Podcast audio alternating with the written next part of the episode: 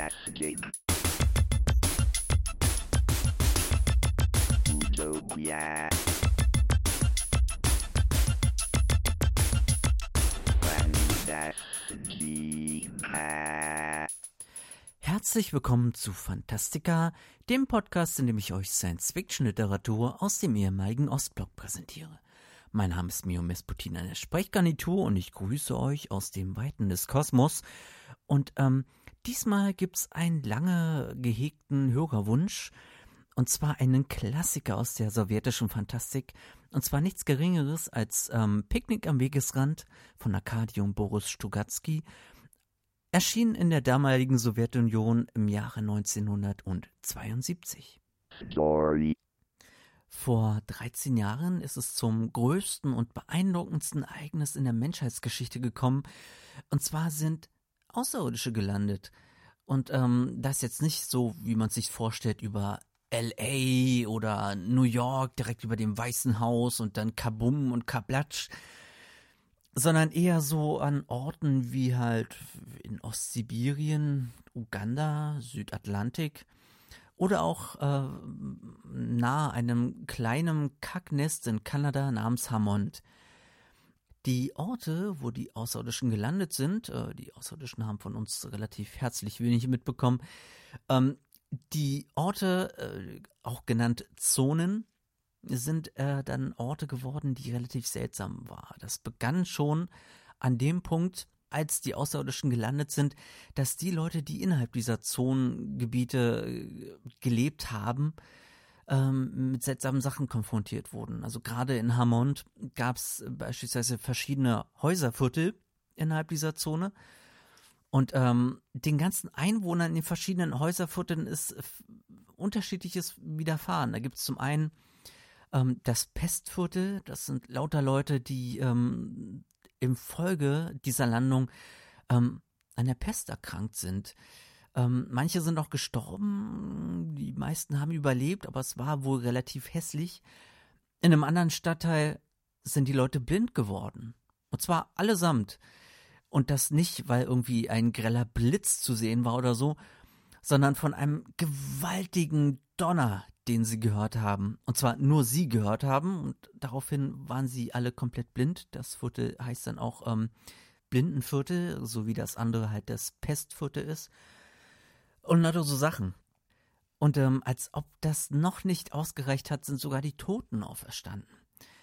Als die Außerirdischen wieder weg waren, äh, war das dann auch nicht vorbei mit dem Spuk, sondern es gab lauter seltsame Sachen innerhalb dieser Zonen. So beispielsweise irgendwelche Dinge, wie halt die sogenannte Hexensöze, von der keiner weiß, was es ist. Man weiß nur, das Zeug ist verdammt gefährlich und damit wollen wir eigentlich relativ wenig zu tun haben. Oder der Lindenbast, das sind so seltsame, äh, gestrüppartige Sachen, die äh, in den nun verlassenen Häusern heranwachsen. Was es noch so gibt, ist halt so Sachen wie äh, sogenannte Gravi-Konzentrate. Das sind so Orte, die ähm, ja eine erhöhte Schwerkraft haben. Also wenn man da reingerät, dann macht das einfach nur Matsch und man besteht eigentlich nur noch aus irgendwie quasi Brei, weil die Schwerkraft einen nach unten gezogen hat und ihn buchstäblich dabei zerquetscht hat. Im Volksmund dann auch liebevoll äh, Fliegenklatsche genannt. Und lauter andere äh, Artefakte, die herumliegen, sogenannte Nullen, was so quasi zwei metallische Objekte sind, die irgendwie, ähm, ja, man kann sich so vorstellen wie so zwei Ringe. Einer, der unten ist, einer, der oben ist und dazwischen ist halt nichts. Und äh, keiner weiß, wozu die Dinger gut sind. Äh, bezeichnet werden die als halt null. Da das Ganze halt äh, zum einen halt sehr gefährlich ist, zum anderen aber auch sehr interessant für die Wissenschaft, wurde dann das sogenannte Internationale Institut für außerirdische Kulturen gegründet. Und die haben diese Zonen halt abgesperrt, auch aus Sicherheitsgründen, wie man sich vorstellen kann um diese Zonen dann entsprechend zu erforschen. Und ähm, wie man sich natürlich vorstellen kann, äh, dass äh, wenn es da irgendwelche außerirdischen Artefakte gibt mit total weit entwickelter Kultur, sind natürlich auch ähm, entsprechende Interessen nicht weit von Leuten, die halt vielleicht mit der Hexensülze irgendwelche komischen Sachen anstellen wollen, so irgendwelche Waffen bauen oder so. Und ähm, natürlich dann auch sehr, sehr viel Geld auf dem Schwarzmarkt für Artefakte zahlen, die aus der Zone stammen. Und das führte natürlich dazu, dass äh, eine gewisse ja, Raubgräberartige Kultur entstanden ist, mit lauter Leuten, die sich in die Zone nachts heimlich wagen, um dann halt so Zeugs rauszu, ähm, rauszuschmuggeln, um das dann zu verhehlern. Und die Leute nennen sich Stalker.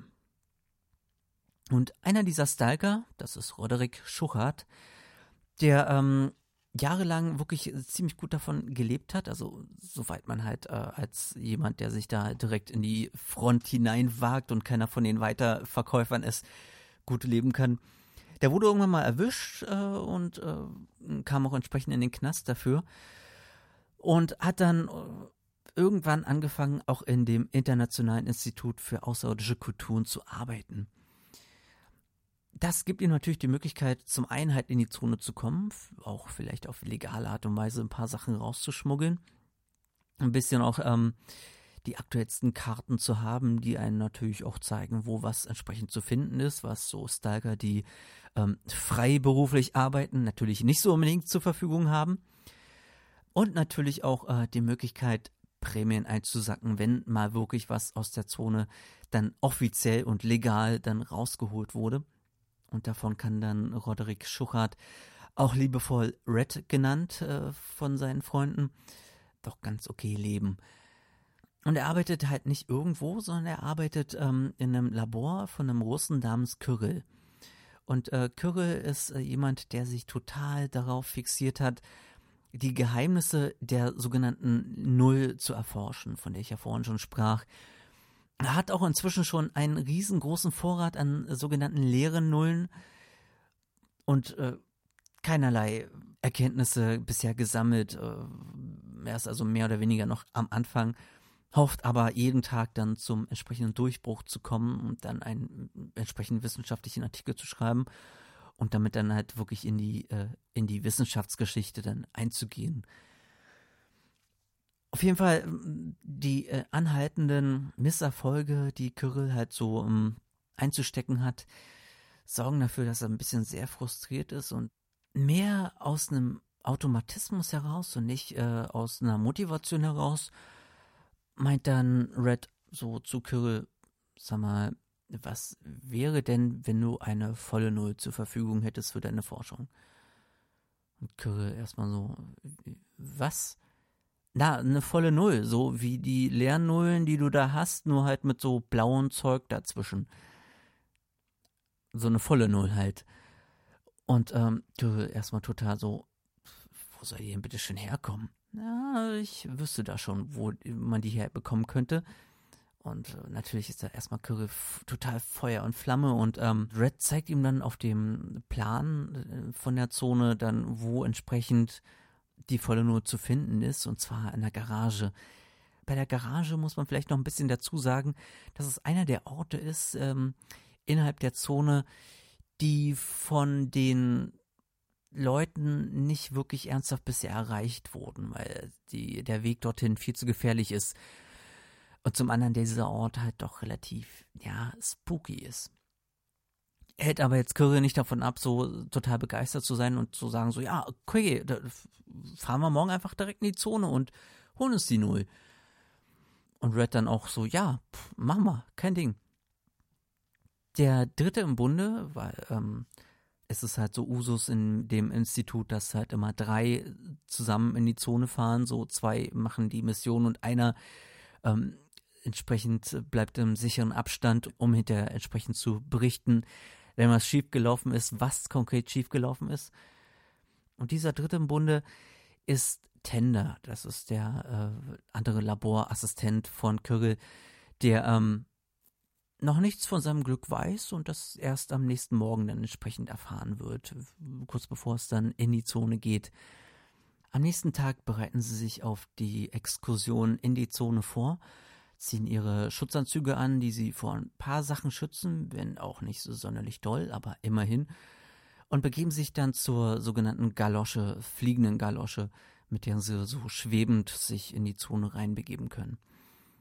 Und ähm, kaum, dass sie drin sitzen, stellt Red klar so, ey Leute, ich bin derjenige, der am meisten Erfahrung hat mit der Zone. Ihr seid ziemlich unerfahren. Wenn ihr das Ganze überleben wollt, noch dazu äh, unversehrt, dann haltet euch gefälligst an das, was ich euch sage. Ihr müsst euch 100%ig dran halten. Und wenn ich euch die absurdesten Befehle gebe, dann habt ihr die gefälligst zu machen. Denn nur so besteht äh, die Chance, dass sie mit viel Glück rauskommen und äh, mit extrem viel Glück sogar mit der vollen Null. Und nachdem die beiden halt das entsprechend äh, bestätigt haben, begeben sie sich dann äh, unter den ehrfürchtigen Blicken der ganzen Institutsmitarbeiter rein durch das Tor in die Zone. Anfangs läuft die Expedition auch äh, ziemlich gut und nach ein paar ja, äh, Schockmomenten kommen sie auch wohlbehalten an der Garage an. Die Garage heißt nicht umsonst Garage, denn da stehen äh, ein paar Lastkraftwagen noch rum unter freiem Himmel. Und da zeigt sich natürlich auch da wieder, wie die Zone sich unterscheidet von dem, wie man normalerweise denkt, die Welt funktioniert. Und zwar stehen einige der Lastkraftwagen äh, da, äh, selbst nach 13 Jahren unter freiem Himmel, noch so, als wären sie frisch aus der Fabrik gekommen. Also nagelneu, nichts rostet, alles ist wunderbar. Man könnte fast meinen, so, dass sie erst gestern dorthin gebracht worden wären. Während nur wenige Meter weiter äh, andere Lastwagen da stehen, die äh, komplett zerrostet sind und total runter. Und man ganz klar sieht, okay, die stehen da wirklich schon seit 13 Jahren. Von der wirklich seltsamen Sonneneinstrahlung und der Tatsache, dass die Schatten der Gebäude ja sich äh, nicht so verhalten, wie man es erwartet, sondern die einfach sich in Richtung Sonne neigen, mal ganz zu schweigen. Auf jeden Fall machen sich ähm, Red und ähm, Kirill auf dem Weg in die Garage, während Tender in der fliegenden Galosche zurückbleibt. Und ähm, Red kann da schon irgendwie so ein bisschen grob was, irgendwas silbrig, silbriges da erkennen, aber er ist sich nicht so sonderlich sicher und denkt sich, ah, wer weiß, was ich da gesehen habe. Und äh, die beiden gehen halt in Richtung Gebäude. Red voran und äh, Kirill folgt ihm. Und äh, je näher äh, Red kommt, desto mehr merkt er so, hm, irgendwas ist hier komisch.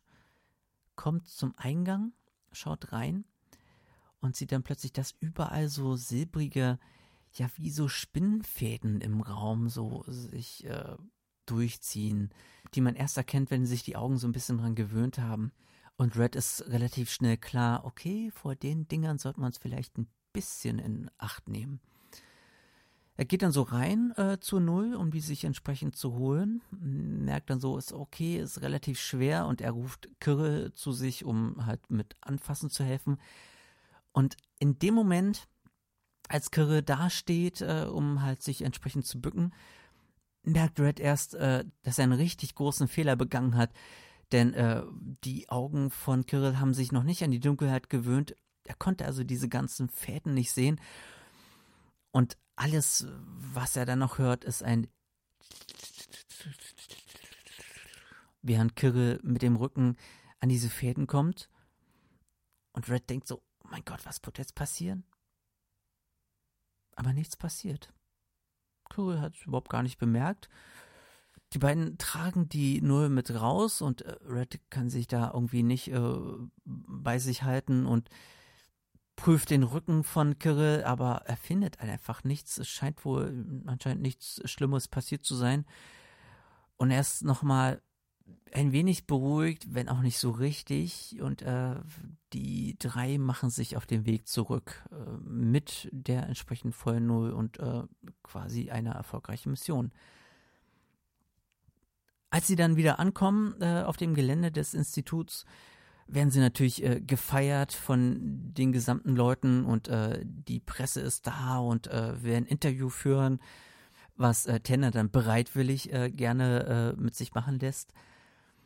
Während ähm, Kirill im weitesten Sinne halt nur total die Augen für die Null hat und äh, diese natürlich relativ schnell dann wegbringen lässt. Und Red äh, sich versucht möglichst ähm, unauffällig äh, zu ähm, verdrücken, um dann erstmal duschen zu gehen. In der Dusche lässt dann äh, Red nochmal die ganzen Ereignisse Revue passieren. Zum einen halt die Tatsache, dass die drei es überhaupt geschafft haben, wieder aus der Zone lebend rauszukommen, was er wohl als einziger wirklich ernsthaft begreift. Und natürlich dann äh, die Ereignisse in Bezug auf die silbrigen Fäden und ähm, natürlich die bange Hoffnung, dass auch wirklich garantiert nichts mit Kirill passiert ist. Kirill kommt dann später nochmal in die Dusche rein, um dann äh, Red die Prämie für die volle Null zu bringen. Und die beiden unterhalten sich noch ein bisschen so darüber, was jetzt wohl alles passieren wird mit den ganzen äh, wissenschaftlichen Erkenntnissen basierend auf der vollen Null.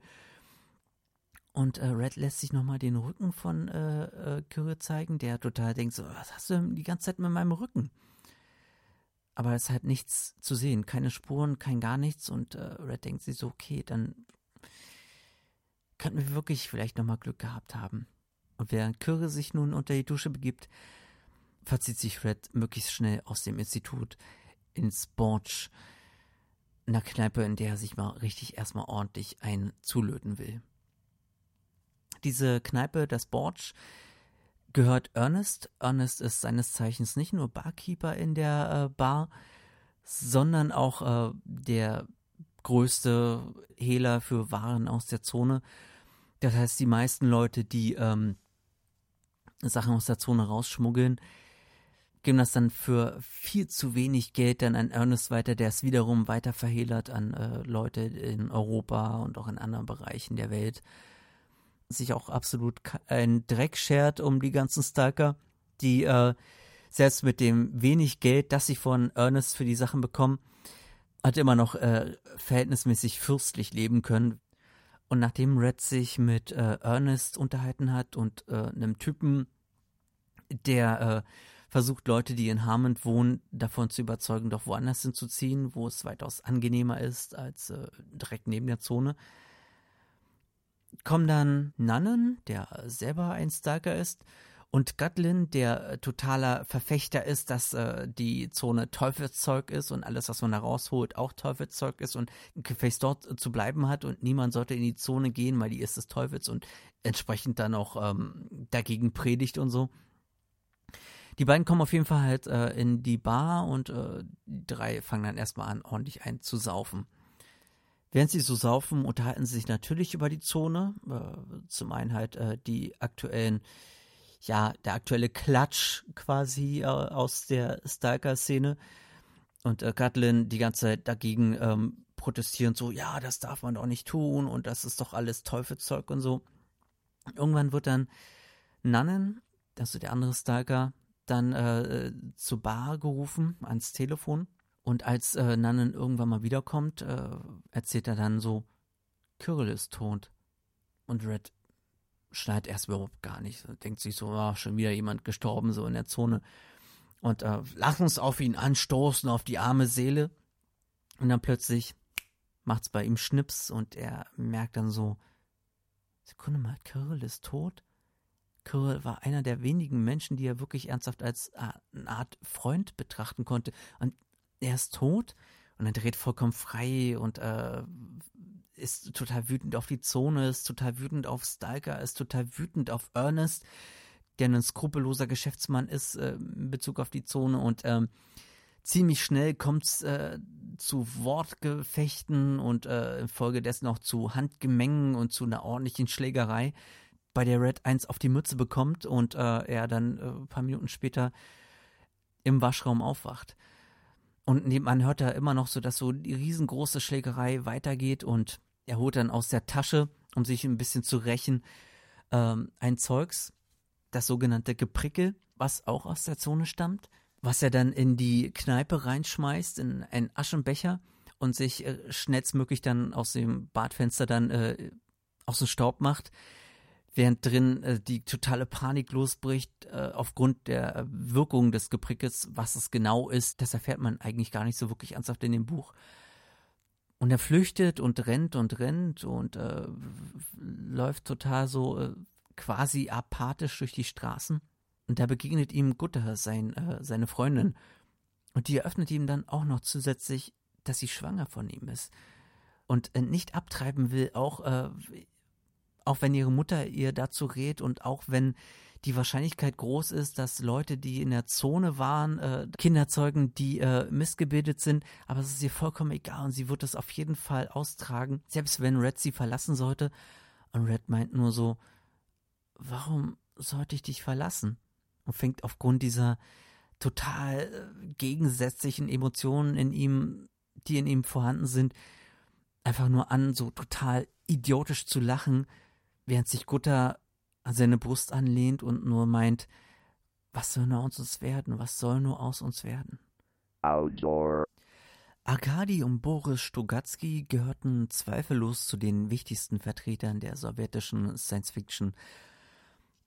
Arkadi Stugatsky wurde geboren 1925 in Baku und war äh, Japanologe und Anglist. Und äh, Boris Stugatsky wurde geboren 1933 in Leningrad und äh, arbeitete dann als Stellarastronom. In den 50ern haben die beiden sich dann entschlossen, sich der Literatur zuzuwenden und auch ähm, sehr schnell Kurzgeschichten und äh, Romane geschrieben mit dem Erstlingswerk Atomvulkan Golconda und wurden dann auch sehr schnell dann sehr beliebt unter den Lesern. Gleichzeitig hatten sie speziell in den 70ern und 80ern äh, sehr viele Probleme mit den Entscheidungsträgern, die dafür verantwortlich waren, äh, ihre Bücher und äh, Geschichten rauszugeben. Oftmals aus nicht wirklich ernsthaften, nachvollziehbaren Gründen wurden dann ihre Bücher, wenn sie überhaupt rauskommen konnten, zumindest ähm, verändert, nicht selten auch komplett verstümmelt und teilweise überhaupt gar nicht ähm, ja, vergleichbar mit dem ursprünglichen Manuskript ähm, herausgegeben. Ein solches äh, Beispiel ist äh, konkret Picknick am Wegesrand, das die beiden im Jahr 1971 geschrieben haben.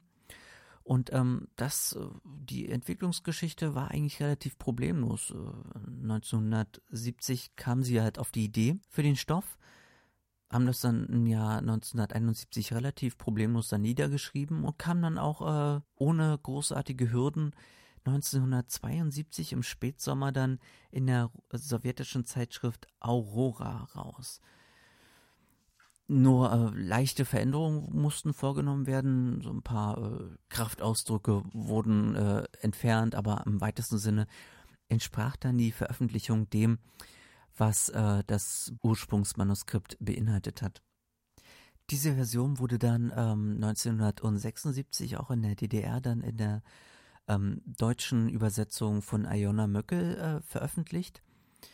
Kurioserweise, denn ähm, die eigentliche Odyssee äh, für Picknick am Wegesrand, für die Veröffentlichung als Buch in der Sowjetunion, begann dann erst.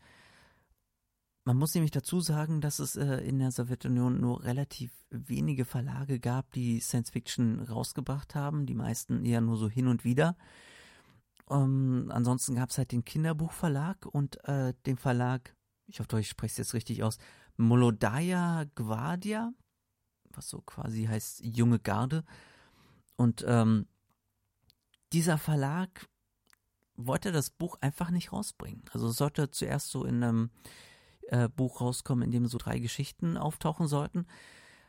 Und ähm, es gab ständiges Hick-Hack hin und her und mal sollte es veröffentlicht werden und dann sollte es nicht veröffentlicht werden. Dafür sollten andere Geschichten aus diesem Band nicht veröffentlicht werden und dann auch später dann wieder. Und äh, als dann irgendwie endlich raus war, dass das Buch dann rauskommen sollte, also Picknick am Wegesrand, wurde daran so lange rumgedoktert von irgendwelchen äh, Ideologen und irgendwelchen Sesselpupsern und ähm, Leuten, die halt dachten so, ja, das, das kann doch nicht so sein, dass wir einfach so irgendwie ein Buch rausbringen, das sich damit auseinandersetzt, irgendwie, äh, dass es den Leuten vielleicht nicht ganz so gut geht. Die fantastische Literatur muss doch ein Zeichen setzen für die Zukunft und für das äh, Bildungsniveau unserer Jugend entweder das oder irgendwelche Gründe, die äh, niemand jemals mehr rausbekommen wird, selbst den Stugatskis selbst, die sich äh, über äh, sehr viele Jahre dann eingesetzt haben, dass das Buch dann endlich rauskommen konnte.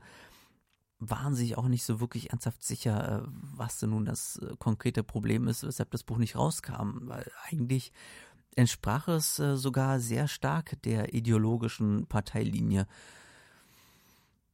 Trotzdem mussten sie an allen Ecken und Enden ähm, an dem Buch dann rumdoktern und rumverändern und ja, rum in Anführungszeichen verbessern, bis dann im Jahr 1980 also vier Jahre nach der DDR-Veröffentlichung, nun das äh, Buch endlich dann rauskommen konnte und das nahezu nichts mehr mit der Originalfassung gemein hatte. Also es ist irgendwie, wie hat äh, Boris Stogatzky in einem Kommentar in der, im zweiten Band der Gesamtausgabe äh, passend formuliert, dass die beiden äh, Stugatskis äh, definitiv keinen Blick mehr irgendwie in diese Version reinwerfen wollten und auch nicht in die anderen Geschichten, die in diesem Band dann letztendlich dann rauskamen. Denn auch wenn sie es geschafft haben, sich letztendlich gegen die Obrigkeit durchzusetzen und ihr Buch rauszubringen, wenn man etwas geschaffen hat, äh, in dem doch sehr viel Herzblut drinsteckt und es dann nur verstümmelt rauskommen kann, ist das nicht so sonderlich schick die gesamte Veröffentlichungs-Odyssee könnt ihr in einem Kommentar von Boris Stugatzky in dem ähm, eben schon erwähnten Band 2 der Stugatzky Gesamtausgabe nachlesen. Da ist es so ein bisschen detaillierter aufgeführt. Und auch vor allen Dingen das Unverständnis, äh, was da jetzt nun das konkrete Problem gewesen sein soll.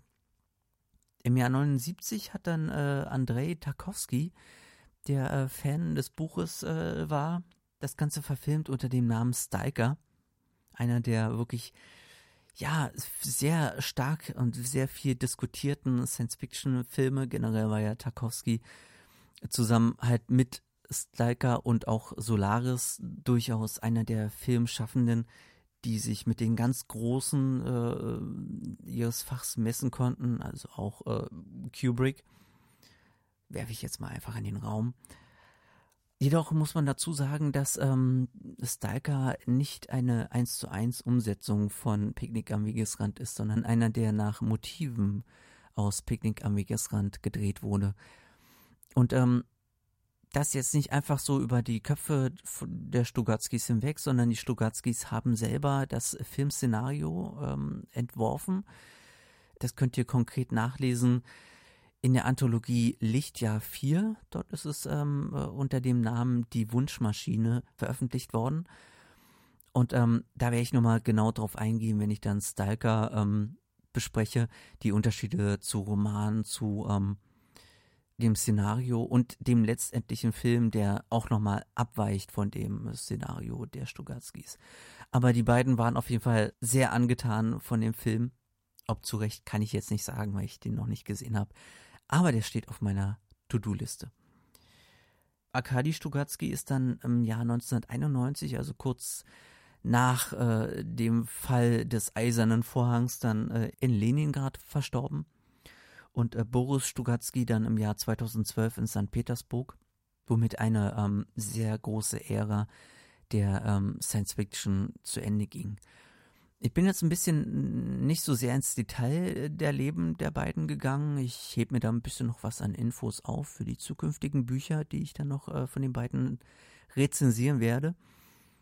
Denn gerade die Publikationsgeschichte von einigen der Bücher ist wirklich sehr, sehr spannend und ähm, sagt auch sehr vieles darüber aus, wie halt Ideologen und ähm, ich sage jetzt mal Idiotilogen große Kunst vernichten können, auf der einen Seite, auf der anderen Seite auch vielleicht dazu geführt haben, dass ähm, gerade große Kunst entstehen konnte, die zwischen den Zeilen funktionieren musste, damit äh, nicht irgendwelche Vollidioten einfach mal tolle Bücher untergehen lassen, die ähm, unbedingt von Leuten gelesen werden sollten. Aber dazu mehr in zukünftigen Episoden von Fantastica, wenn ich äh, weitere Bücher von den Stugatskis besprechen werde. Hallo, rief Dick, als er mich sah. Das ist ja Red. Komm her, Red. Richtig, dröhnte Gattelin. In der ganzen Stadt gibt's nur zwei wirkliche Menschen, Red und mich. Alle anderen sind Schweine, Teufelspack. Komm her, Red. Stehst zwar ebenfalls beim Teufel in Diensten, bist aber trotzdem ein Mensch. Ich gesellte mich. mein Glas in der Hand zu den beiden. Gatlin packte mich am Jackenaufschlag, drückte mich auf einen Stuhl und sagte, Setz dich, Rotfuchs. Setz dich, Teufelsknecht. Ich lieb dich nämlich. Lass uns die Sünden der Menschen beweinen, bitter beweinen. Beweinen wir sie, stimmte ich zu. Schlucken wir ein paar Sündentränen. Denn es wird der Tag kommen, verkündete Gatlin, da das fahle Pferd gesattelt ist und der Reiter bereits den Fuß am Steigbügel hat. Und vergeblich werden die Gebete derjenigen sein, die sich dem Teufel verschrieben haben. Nur jene werden sich retten, die gegen ihn zu Felde gezogen sind. Ihr Menschenkinder aber, die euch von Satan habt verführen lassen, die ihr mit Satans Spielzeug spielt, die ihr Satans Schätze herbeischleppt. Ich sage euch, ihr seid blind. Kommt zur Besinnung. Verdammt, ehe es zu spät ist. Zerstampft das Teufelszeug. Er verstummte für einen Augenblick, so als wüsste er nicht, wie es weitergehen sollte. Krieg ich überhaupt was zu trinken? fragte er mit völlig veränderter Stimme. Wo bin ich denn hingeraten? Weißt du, Rotfuchs, Sie haben mich wieder mal gefeuert. Ich wäre ein Agitator, sagen Sie. Ich darf, besinnt euch, ihr Blinden, ihr stürzt in den Abgrund und zieht andere, die genauso blind sind wie ihr, hinter euch her. Sie aber lachten nur. Da habe ich dem Chef eins in die Schnauze gegeben und bin gegangen. Nun werden sie mich einbuchten. Und wofür das alles? Da erschien Dick und stellte eine Flasche auf den Tisch. Heut rief ich zu Ernest hinüber. Dick sah mich scheel an. Alles egal, sagte ich. Wir werden meine Prämie versaufen. Ihr seid von der Zone gewesen, fragte Dick. Habt ihr was mitgebracht? Eine volle Null, erwiderte ich. Haben Sie auf den Alter der Wissenschaft gelegt. Also gehst du nun ein oder nicht? Eine Null? dröhnte Gatlin betrübt. Für so eine lumpige Null hast du dein Leben riskiert? Bist zwar am Leben geblieben, hast aber erneut Teufelswerk in unsere Welt gebracht. Ach, wenn du wüsstest, Rotfuchs, wie viel Leid und Sünde. Halt die Klappe, Gatlin, sagte ich bestimmt. Trink und freu dich, dass ich heil zurückgekommen bin. Auf den Erfolg, Jungs. Von wegen Erfolg. Gatlin war jetzt gänzlich hinüber. Er saß da und heute, aus seinen Augen tropfte es wie aus einem Wasserhahn. Na, ich kannte ihn. Das war so ein Zwischenstadium bei ihm. Diese Tränen, diese Predigten, dass die Zone eine Versuchung des Teufels sei und dass man nichts dort herausschleppen dürfe. Was man schon geholt habe, muss man wieder hinbringen und so leben, als gäb's die Zone gar nicht. Das Teuflische dem Teufel. Ich mochte ihn, Gatlin, wie ich Wunderlinge überhaupt mag. Wenn er mal bei Kasse war, kaufte er beim Erstbesten, der ihm über den Weg lief, Ramsch auf, gab dafür ohne zu feilschen die Summe, die verlangt wurde, schaffte das Zeug nachts zurück in die Zone und vergrub es. Großer Gott konnte er heulen. Naja, er würde sich schon wieder fangen. Was ist das eigentlich, eine volle Null? fragte Dick. Eine gewöhnliche Null kenne ich, aber eine volle, das höre ich zum ersten Mal. Ich erklärte es ihm. Er schüttelte verwundert den Kopf, schmatzte mit den Lippen. Tja, sagte er, das ist interessant. Was ganz Neues. Mit wem warst du dort? Mit dem Russen? Ja, antwortete ich, mit Kyril und Tender. Weiß schon, unser Laborant. Hast dich wahrscheinlich redlich abgeplagt mit den beiden, was? Keine Spur. Sie haben sich bestens gehalten, besonders Kyril. Das ist ein geborener Schatzgräber.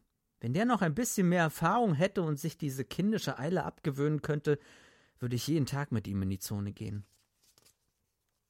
Ach, jede Nacht? fragte der andere mit trunkenem Grien. Lass das, sagte ich. Ich mag solche Späße nicht. Ich weiß, trotzdem, mit solchen Sachen kann man ganz schön reinrasseln. Eigentlich hättest du eine kräftige Backpfeife verdient. Wer braucht hier eine Backpfeife? Gatlin war sofort hellwach. Wer von den Kerlen? Wir packten ihn bei den Armen, drückten ihn mit Mühe zurück auf seinen Stuhl. Dick schob ihm eine Zigarette zwischen die Zähne und gab ihm Feuer. Er beruhigte sich. Inzwischen hatte sich das Lokal gefüllt.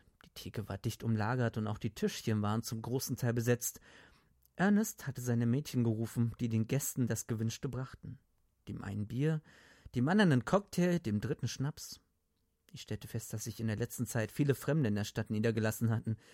Meist irgendwelche Milchbärte um den Hals, bunte Schals, die fast bis auf den Fußboden reichten. Ich teilte Dick meine Gedanken mit, und er nickte. Kann gar nicht anders sein, sagt er. Wir haben hier groß zu bauen angefangen. Allein das Institut hat drei neue Gebäude geplant. Außerdem soll die gesamte Zone von einer Mauer umzäunt werden, die vom Friedhof bis hin zur alten Ranch reicht. Für die Schatzgräber werden die guten Zeiten bald ein Ende haben. Hast du mir verraten, was sie jemals gute Zeiten hatten? fragte ich. Im Innern aber dachte ich, na, das sind mir vielleicht Neuigkeiten. Da wäre es also aus mit dem kleinen Nebenverdienst. Freilich, vielleicht war es sogar besser so. Die Versuchung wäre nicht mehr so groß. Ich würde am Tage in die Zone gehen, wie es sich gehört, es gebe weniger Pinke, dafür aber mehr Sicherheit. Die Galosche, den Spezialanzug, dieses und jenes und die Patrouillen könnten mir dann Schnuppe sein. Noch vom Gehalt ließ sich's leben, und meinen Schnaps leistete ich mir von den Prämiengeldern. Doch dann packte mich auf einmal ungeheure Bitternis. Wieder würde ich mit jedem Groschen knapsen, mir überlegen müssen, was ich mir leisten durfte und was nicht. Und für jedes Fähnchen, das ich Gutter kaufen wollte, würde ich sparen müssen. Die würden nicht mehr in die Bar gehen, sondern ins Kino. Wie trist dann alles sein würde. Alle Tage trist, jeder Abend, jede Nacht. Ich saß da, hing meinen Gedanken nach, an meinem Ohr aber hörte ich Dick trompeten. War ich doch gestern Abend in der Hotelbar, um mir meinen Schlaftrunk zu genehmigen, und sah einige Gestalten rumsitzen, die ich nicht kannte. Sie gefiel mir schon auf den ersten Blick nicht. Plötzlich setzte sich einer von ihnen zu mir und fing an herumzureden, wie die Katze um den heißen Brei gab mir zu verstehen, dass er mich kannte, wüsste, wer ich sei und wo ich arbeite. Zum Schluss ließ er durchblicken, dass er bereit wäre, für diese und jene Gefälligkeit anständig zu zahlen. Halt Spitze, sagte ich. Was Dick erzählte, interessierte mich nicht im geringsten. Spitze hatte ich bereits zu Genüge zu sehen bekommen, und die Gerede von gutem Bezahlen kannte ich aus dem FF. Nein, mein Lieber, kein Spitze. Hör nur weiter. Ich unterhielt mich ein bisschen mit ihm. Sehr vorsichtig, versteht sich, kehrte den Dummen raus. Ihn interessierten nur bestimmte Gegenstände aus der Zone, welche die durchaus ernst zu nehmen sind. Was es da an Akkumulatoren, Gepricke, schwarzen Spritzern und ähnlichem Flitter gibt, lässt ihn kalt. Worum es ihm aber wirklich geht, hat er nur vage angedeutet. Um was also? fragte ich. Die Hexensüze, wenn ich recht verstanden habe, erwiderte Dick und sah mich eigentümlich an dabei. Ach, schau mal an. Die Hexensütze braucht er. Benötigt er nicht zufällig auch noch die Todeslampe? Genau das habe ich ihn gefragt. Ja und? Stell dir vor, auch die braucht er. So, so, sagte ich. Dann soll er sich das alles mal schön selber beschaffen. Ist doch ein Kinderspiel. Die Keller quellen fast über von dieser Hexensütze. Eimerweise kann er sie heimschaffen. Begräbnis gratis. Dick schwieg sah mich scheel von der Seite an, lächelte nicht einmal. Was zum Teufel geht hier vor, dachte ich. Will er dich etwa anheuern? Plötzlich aber kam mir die Erleuchtung. Hör mal, sagte ich, was war das überhaupt für ein Typ? Die Erforschung der Hexensütze ist selbst im Institut verboten. Genau, bestätigte Dick gelassen und wandte keinen Blick von mir. Es handelt sich hier um Forschungen, die eine potenzielle Gefahr für die Menschheit darstellen. Hast du nun kapiert, wer das war? Gar nichts hatte ich kapiert. Etwa einer aus dem All selber? fragte ich. Er brach ein scheines Gelächter aus, klopfte mir auf den Arm und sagte, Du bist mir vielleicht eine einfältige Seele. Na, lass uns lieber mal noch einen kippen. Einverstanden, sagte ich, kochte aber innerlich vor Wut. Was sie immer auf ihrer einfältigen Seele herumritten, die Hundesöhne. Hey, rief ich, Gatlin, los, wach auf, wir wollen was trinken. Der aber schlief fest hatte seinen schwarzen Dez auf die schwarze Tischplatte gelegt und pennte, während seine Arme fast bis auf den Boden baumelten. So tranken Dick und ich ohne ihn weiter. Na schön, sagte ich. Ob ich nun eine einfältige Seele bin oder nicht, diesen Kerl jedenfalls würde ich anzeigen. Ich habe zwar nicht die geringste Sympathie für die Polente, aber in dem Fall würde ich mich höchstpersönlich aufmachen und den Kerl ins Messer liefern. Hm? erwiderte Dick. Freilich wollen sie dich sofort fragen, wieso sich dieser Kerl ausgerechnet an dich gewandt hat. Trotzdem, ich schüttelte den Kopf, du bist ein fettes Schwein, Dick. Hockst schon das dritte Jahr hier in der Stadt, in der Zone, aber warst du noch kein einziges Mal. Die Hexensülze hast du dir höchstens mal im Kino angeguckt. Wenn du wüsstest, wie die Natur aussieht und was sie aus einem machen kann. Nein, mein Lieber, das ist ein grauenvolles Zeug. Man darf es nicht aus der Zone herausholen. Du weißt ja selber, wir Schatzgräber sind raubeinige Kerle. Uns brauchst du nur genügend Pinke unter die Nase zu halten und wir sind zu allem bereit. Auf sowas aber würde sich nicht mal der Speichellecker einlassen. Gott hab ihn selig. Selbst der Aasgeier machte da nicht mit. Ich wag nicht mal dran zu denken, wer ein Interesse an diesem Teufelszeug haben könnte und weshalb. Naja, sagte Dick, magst schon recht haben. Trotzdem verlangt's mich nicht danach, eines schönen Morgens als Selbstmörder im Bett gefunden zu werden. Ich bin zwar kein Schatzgräber, doch Geschäftsmann und gleichfalls raubeinig. Ich hänge am Leben, verstehst du? Ich hänge dran. Ich lebe schon ein Weilchen und hab mich halt dran gewöhnt. In diesem Augenblick brüllte Ernest hinter der Theke hervor. Mr. Nannen, Telefon! Teufel nochmal, sagte Dick ärgerlich. Wahrscheinlich wieder mal eine Reklamation. Die finden einen auch überall. Entschuldige mich für einen Moment, Red. Er stand auf und begab sich zum Telefon. Ich blieb mit Gatlin und der Flasche zurück. Da mit dem Schwarzen aber absolut nichts anzufangen war, machte ich mich allein über die Pulle her. Der Teufel soll diese Zone holen. Nirgends war man sicher vor ihr. Wo man auch war, mit wem man sich auch unterhielt. Stets ging es nur um die Zone, die Zone, die Zone. Kirill hatte gut reden. Wenn er behauptete, die Zone garantiere dauerhaften Frieden und ein gesundes Klima. Kirill war ein prima Bursche. Niemand konnte ihn einen Dummkopf nennen. Er war im Gegenteil ein sehr schlauer Kopf. Doch vom Leben selbst hat er keinen blassen Schimmer. Nicht im Traum konnte er sich vorstellen, wie viele dunkle Gestalten es um diese Zone herum gab, so wie die, von denen gerade die Rede gewesen war. Irgendwer hatte was mit der Hexensülze im Sinn. Nein. Göttlin mochte ein Säufer sein und seinen religiösen Tick haben, aber mitunter war man doch versucht, ihm Recht zu geben. Vielleicht sollte man das Teuflische tatsächlich dem Teufel belassen und dieses Mistzeug nicht anrühren.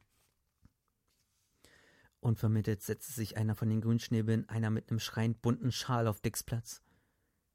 Mr. Schochert? fragte er. Ja. Ich heiße Kreon, sagte er, und bin aus Malta. Tatsächlich, erwiderte ich. Wie sieht's denn so aus bei euch auf Malta? Nicht schlecht, doch darum geht's nicht. Ernest hat mich an Sie verwiesen. So, so, dachte ich bei mir. Ist doch wirklich ein Schwein, dieser Ernest. Hat kein Funken Gefühl, gar nichts. Da saß es nun vor mir, das Bürschchen, dunkelhäutig, hübsch und unbescheuten, hatte sich wahrscheinlich bisher noch kein einziges Mal rasiert, noch kein Mädchen geküsst. Ernest aber war das völlig Schnuppe. Wenn er nur möglichst viele Leute in die Zone jagen konnte, selbst wenn nur einer von dreien mit Ramsch wiederkam, hatte dieser Kneipier seine Pinkereien. Wie fühlt sich der alte Ernie? fragte ich. Er drehte sich zur Theke um und sagte, meiner Meinung nach nicht schlecht. Ich würde schon mit ihm tauschen. Aber ich nicht, sagte ich. Willst du was trinken? Danke, ich trinke nicht. Dann rauch eine. Entschuldigen Sie, aber ich rauche auch nicht. Der Teufel soll dich holen, sagte ich. Wozu brauchst du denn das Geld?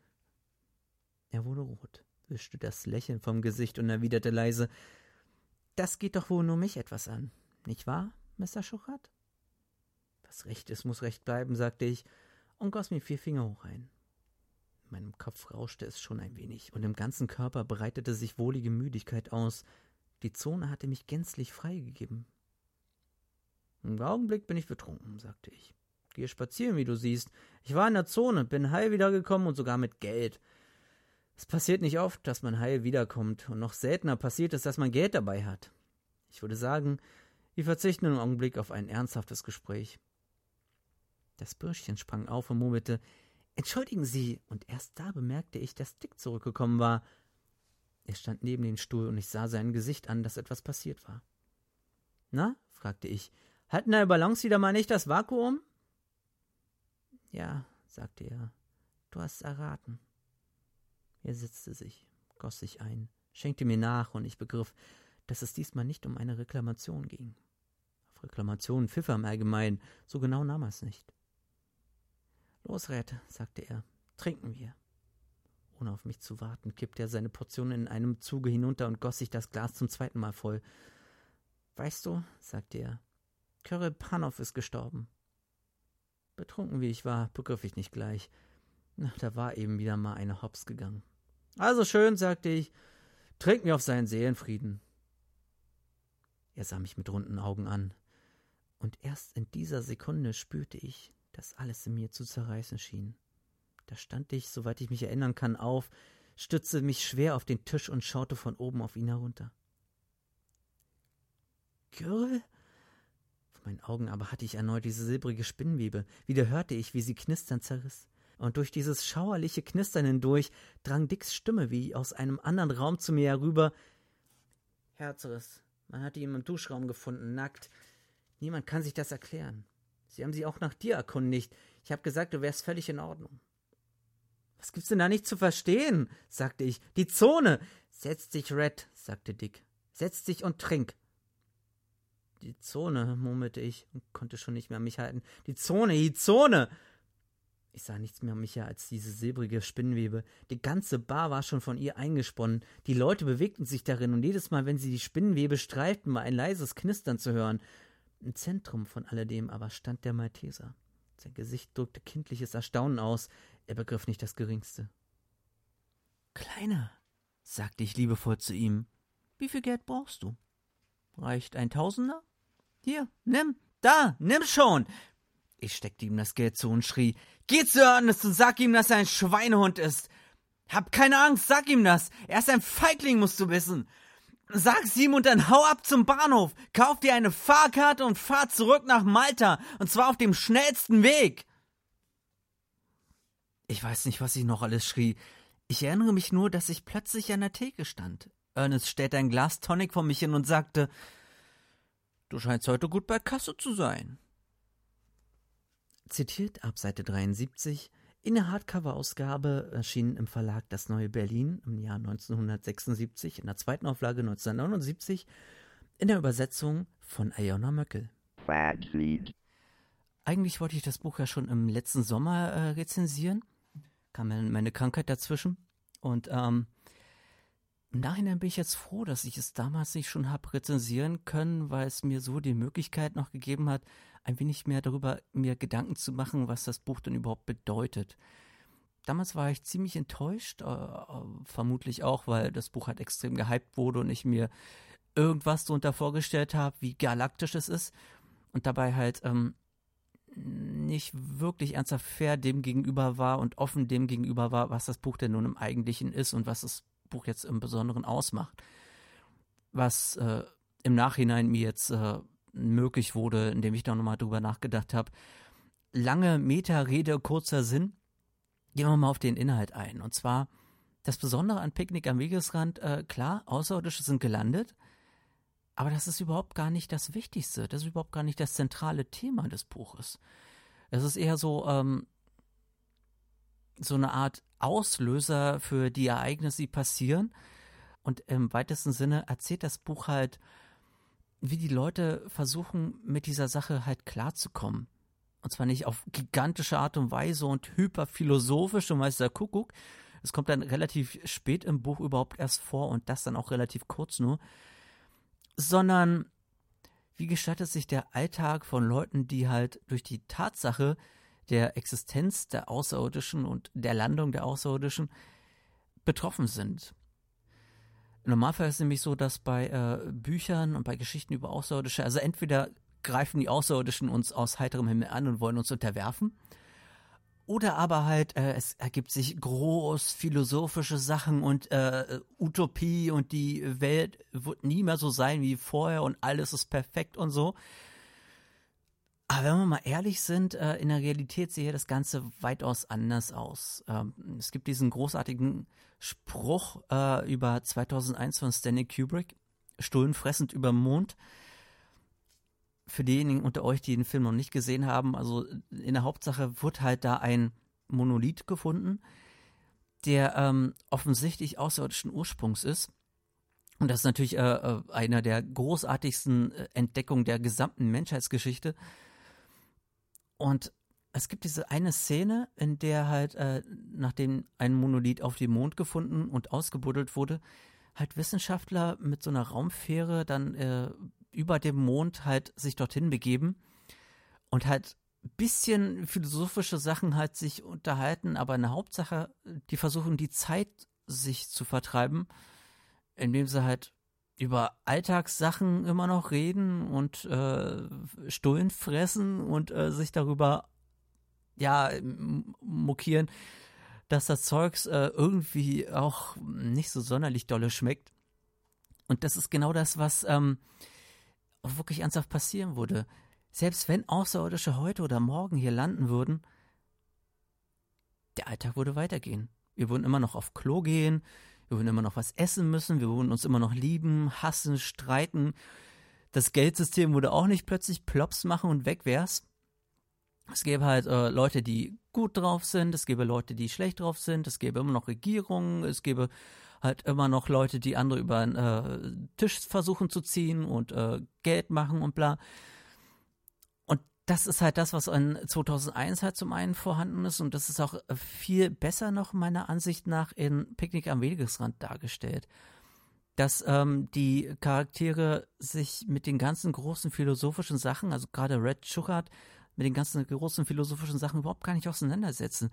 Das sind Leute, die ihre Rechnung bezahlen wollen und die halt ein bisschen besseres Leben haben wollen und nicht irgendwie, äh, ja, jeden Cent 25 Mal umdrehen wollen müssen. Und ähm, das zu erreichen, sich auch durchaus darin verdingen, als Stalker in die Zone zu gehen, nicht zu wissen, ob sie wieder rauskommen lebendig und äh, halt so Sachen da rausholen und die dann entsprechend an jemanden weiter zu verticken, der das wiederum weiter vertickt auf dem Schwarzmarkt. Und ähm, das sind halt Sachen, die dann nicht plötzlich weggehen würden.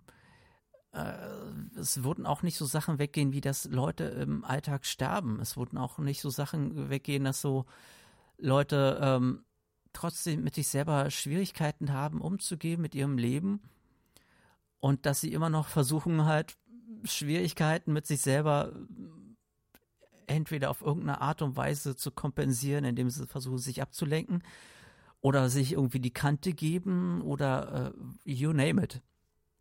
Und das ist halt das, was ähm, äh, Roderick Chourat auch ähm, sehr stark passiert, gerade so in dem ersten Teil, den ich euch jetzt erzählt habe, dass ähm, ihm das scheißegal ist, was mit den Außerirdischen zu tun hat, sondern er halt wirklich nur seinen eigenen ja, Arsch an die Wand kriegen möchte. Und das zieht sich auch durch den Rest des Buches, dass halt wirklich äh, das Ganze aus der Sicht von Leuten erzählt wird, die mit der ganzen großen Philosophie relativ wenig am Hut haben. Ähm, das kann natürlich enttäuschend sein für denjenigen und diejenigen unter euch, die halt denken so, oh, ich will jetzt wissen, wie die Außerirdischen ticken oder so. Das findet sich im gesamten Buch nicht raus. Die Außerirdischen kamen, keiner weiß woher, die Außerirdischen sind gegangen, keiner weiß wohin. Und äh, alles, was übrig äh, ist, sind halt die gesamten Artefakte und die Zonen, die, wo die Artefakte halt drinnen liegen. Wenn wir wieder zum Anfangspunkt kommen, das hatte mich am Anfang sehr stark gestört, sodass halt ähm, für mich so äh, keine Story in Bezug auf die Außerirdischen konkret vorhanden war und ich eine Weile gebraucht habe, um zu begreifen, dass es überhaupt gar nicht der Kern des Buches halt ist, sondern halt, wie gesagt, wie gehen die Leute in ihrem ganz normalen, stinknormalen Alltag mit der Sache um, die halt direkt neben der Zone wohnen. Und äh, wenn man das erstmal begriffen hat und äh, auch mit diesem Blick das Buch dann liest, dann merkt man, dass man da wirklich äh, einen komplett anderen Blick auf äh, solche Großereignisse wie außerirdische Landen auf der Erde halt bekommen kann.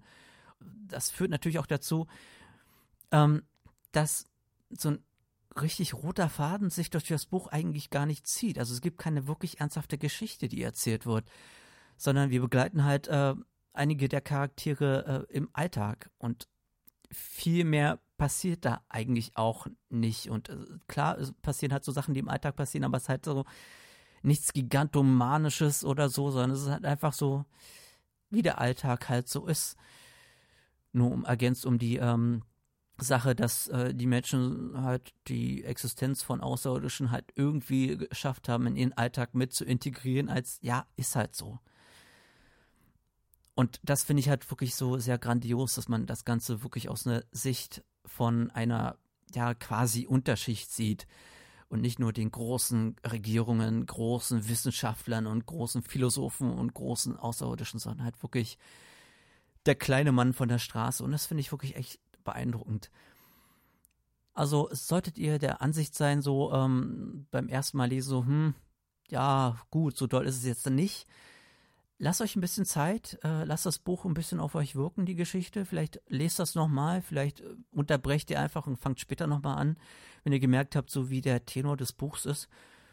Und ähm, dann ist es doch sehr unterhaltsam und auch sehr, sehr spannend und auch ja auch ein bisschen desillusionierend, weil man ganz genau weiß, okay, zu nicht unerheblichen Teilen beschreiben die Stukatzkis halt, wie es halt wirklich sein würde.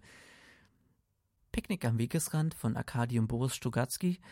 Ähm, erschienen in verschiedenen Ausgaben. Ich würde euch äh, ans Herz legen, die ähm, Gesamtausgabe äh, Band 2 von den Stugatskis, erschienen im Golconda Verlag und auch bei Heine.